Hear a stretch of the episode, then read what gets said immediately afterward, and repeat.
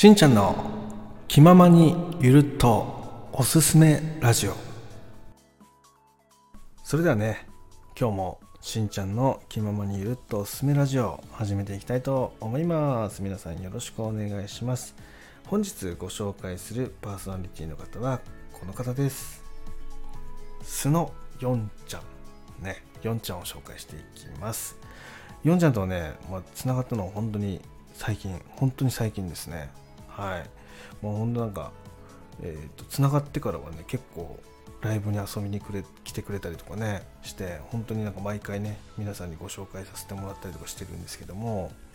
いやめちゃめちゃいい人ですよ皆さんね。あのコメントでもね本当にね優しいコメントいただくんですよねいつもね。本当にありがとうございます。本当にねうんヨンちゃんのコメントにね勇気をもらって本当ねテンション上げてねライブができてるっていうのも正直あるので本当にいつもありがとうございます。はい。で今日はですねそんなヨンちゃんとねその出会ってで僕ヨンちゃんの配信ね聞いてるんですよ。で面白いのがねあの自炊ライブこれ1回ねもう僕リアルで参加したことないんですけどあのアーカイブでね聞いてて、えー、それねすごく面白かったんで多分実際リアルで行く方がもっと楽しいのかなって感じもするので、えー、ぜひそこ行かれてください。結構ねそのヨンちゃんってねそのすごくしっかりとしてるんですね。他の配信聞いてもらえると分かるんですけど、えー、この言葉よりも気持ちがすごく熱い方でですね、自分が思ってることとか感じたこととかっていうのをストレートにね表現される方です。なのでめちゃめちゃ話聞いてて刺さるんですよね一言一言が。ああなるほどなとかあこういうこういうことなんだとかね。そういうふうにこう腑に落ちることができるっていうかあそういうの分かるなって思えるような配信をねすごく多くされてる方です。で実際ライブの中でもねその来てくれてるその方とねこう会話をしながらやってるんですけどそこでもねやっぱそのちゃんと思ったことをね言葉にしてくれたりとかねするんですよね。で、まあ、それがねすごく丁寧なやり取りで、まあ、聞いててね楽しくなる、ね、そんな感じでいつもねアーカイブとか聞いてるんですけど、まあ、ぜひね、えー、この機会につながっていただいて仲良くしていっていただいたらなっていうふうに思ってますのでよろしくお願いします。でそんなねヨンちゃんから今日ね紹介したい3つのポイントっていうことでね預かっております。でまずね1つ目。これはえー、一番最初の方に上がってる配信の一つにもなってるんですけどもスタンド FM を始めたきっかけ発信したいことっていうことで上げてるんですね。でこれがもうめちゃめちゃいいよ。皆さんコメントもめっちゃ入ってるので、はい、そこについてまず話をしていきます。そして2つ目。これはギョンちゃんらしさマックスっていうねシリーズなのかな。学び好き英語圏のお客様とのエピソードっていうのがね上がってるんですね。こちらについて話していきます。こちらもねもうちょっと後で話していくんですけどわかるっていう内容がね多いので皆さんねまた後ほどね紹介していきます、えー、そしてですね3つ目。これがヨンちゃんの歌ってみた配信っていうのがあるんですよね。アカペラで歌ってるもの。これについて話していきますね。こちらもね歌も素晴らしいよ。本当に。後半喋っていきますけど。是非ね最後まで聞いていただけたらなっていうふうに思ってるのでよろしくお願いします。それではね一旦 CM を挟んで後半戦に行きたいと思います。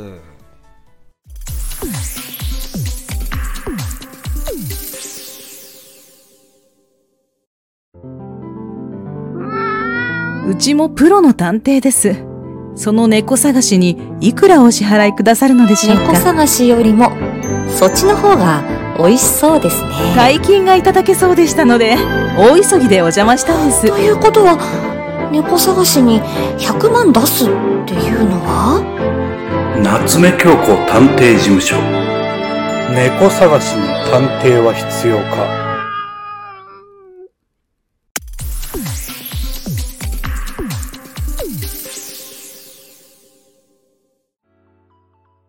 それでは後半戦で一つずつ話をしていきたいと思います、えー、まずはですねスタイフを始めたきっかけ発信したいことということでね一番最初の方に上がってる配信ですね。そこについて話をしていきます。これね僕聞いて思ったのがそのきょんちゃんってねその自分自身がその普段こう生活を歩んでいく中で普通の人だとこう見過ごすところにしっかり目を向けれる方なんだなって思ったんですね。でこれなんでそう思ったかというとその心の中で引っかかることって皆さんあると思うんですよ。だけどそれを引っかかったままにしてる人っていうのがほとんどなんですよね。それを外そうとしないというかその引っかかりを施こうとしないというかね、まあ、それをほっとくとですね、えー、後々の人生でかなりね足を引っ張る原因になったりすることって実はあるんですね。で、ヨンちゃんはそれをその自分の中で引っかかって気になったことをですね、ちゃんと相談する先生とかね、相談室の方に相談しに行ってるんですね。でそれって日頃から自分が気になることとか、その引っかかってることっていうのをこの口に出して相談できるって僕は素敵なことだと思ってるんですよ。これってなかなかね、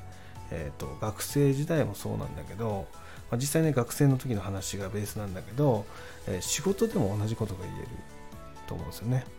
はい、よくねそのあるじゃないですかまだわかんないのとかまだできないの前教えたでしょみたいなねそういうのって聞いたりとかすることってあるんですけどそれって要は理解していると思い込んで発信している言葉ですよねだけどその相手からすると何かが引っかかっててそれができてないケースっていうのが圧倒的に多いんですよね。こう腑に落ちてないあだからこうしないといけないんだとかだからこうやった方がいいんだっていうことが理解できてない可能性があるんですね。だからそこをないがしろにしたままやり方とかそういったものを押し付けてしまうとやっぱね人間関係って苦しくなったりしますよね。えこのね配信ではそういう部分っていうのがね盛り込まれてるなっていうのは思ったんで私はすごく聞いてて感動しました。はい。またねコメントっていうのもねいっぱい入ってます。でね、え、このコメントのことでねその皆様にね見てほしいコメントを、えー、何がすごいかっていうとこのヨンちゃんの返信すごいよ。本当にコメントにしっかりとその自分の思いとか気持ちを乗せて返信してる。それがすごく素敵だなっていうふうに思ったしむしろあのコメントで一つの配信作れそうだなっていうぐらいめちゃめちゃ丁寧なね返信もされてる方なのでね、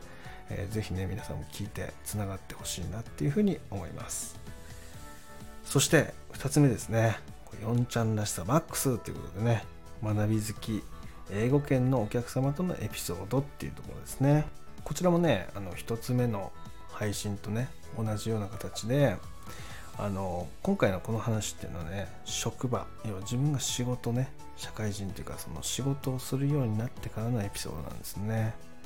でその英語圏のお客様との一つのエピソードをヨンちゃんが和訳して配信にしてるような形なんですがこちらもねやっぱその普段こう見過ごしてしまいそうな部分にちゃんと着眼してそこを深掘りして配信してるっていうところがすごいなっていうふうに思ったのが一つです。だなんかその何かその当たり前に過ごしてるその日常の中に何かこう少しこう引っかかるもの気づいてるものとかっていうのを配信されるのがすごく得意なんだなっていうのをね感じますね。でこの中でねやっぱその気持ちの部分要はそのエピソードの内容の中で出てくるヨンちゃんの気持ちっていうのがその表現されてるんですね。結構その配信とかって言葉を選びすぎてしまってなかなか熱量が入らない配信って結構あるんですよね。それは私自身もその美容の配信する時ってすごくそういうの感じたりするんですけどヨンちゃんの場合ってね気持ちベースなんですよね。だからすごく言ってることがわかるんですよね。わ分かる分かるってなりやすい。そこがすごくね面白いなって聞いてて思います。一見ねそのなんだろうなえっ、ー、と話してることっていうことに対してその登場人物がこう2人出てくるわけですね。自分自身とそのお客様と。でそのやり取りをそのなかなかこううまく表現できない方って結構いるんですけど私もそうなんですけどね。でそこをうまくその感情部分とか気持ちの部分で表現されてるなっていうのを感じるので、えー、ぜひここもね聞いてもらえたらなっていうふうに思います。またね英語圏とのお客様のエピソードっていうことなのでその海外そういったところに興味があるのかなっていうのはね他の配信見てても感じたりするので、えー、ぜひねそこら辺に詳しい方とねコラボとかしてるの聞いてみたいなっていうふうに思ったので、えー、その英語とかねそういうのが得意な方とかねそういうのに情報としてたくさん持ってる方がいましたらですねぜひヨンちゃんとつながっていただけたらなっていうふうに思っておりますまたそのコラボの内容とかねそういったのもね聞きたいなって思うのでよろしくお願いしますというところですねそして3つ目、えー、こちらね、ヨンちゃん歌ってみた配信ね、これめちゃめちゃ可愛い。うん。一言で言うと可愛いです。なので、一回聞いてみてください。もう声も素敵だし、なんだろう、その、歌のその配信時間っていうのも、まあ、1分前後、1分ちょっとぐらいの内容なんですけど、まあ、全フレーズ歌うっていうよりは、その切り取った部分をあの歌ってらっしゃるんですが、もうなんかもうフェス出るんじゃないかなって思っちゃいましたね聞いてて。なので、えー、もしそういうフェス関係ねその歌とかその詳しい方がいましたらぜひつながっていただいて歌コラボとかねいいんじゃないかなっていうふうに思います。結構普通普段の配信のヨンちゃんと歌ってる時のヨンちゃんってね違うんですよねなのでそこもね一つの楽しみの一つになるんじゃないかなと思うのでぜひ一度聞いてみてください。ということでね、今回ね、その4ちゃんの4ちゃんを紹介してきました。皆さんいかがだったでしょうか？またですね、皆さんの中でですね、その4ちゃんとつながって、なんか新しいね、その企画やそのコラボみたいなものをね、作っていただけたらなと思ったりもするのでね、よろしくお願いします。というわけで、今日もね、最後まで聞いていただきありがとうございました。ではまたいつかバイバイ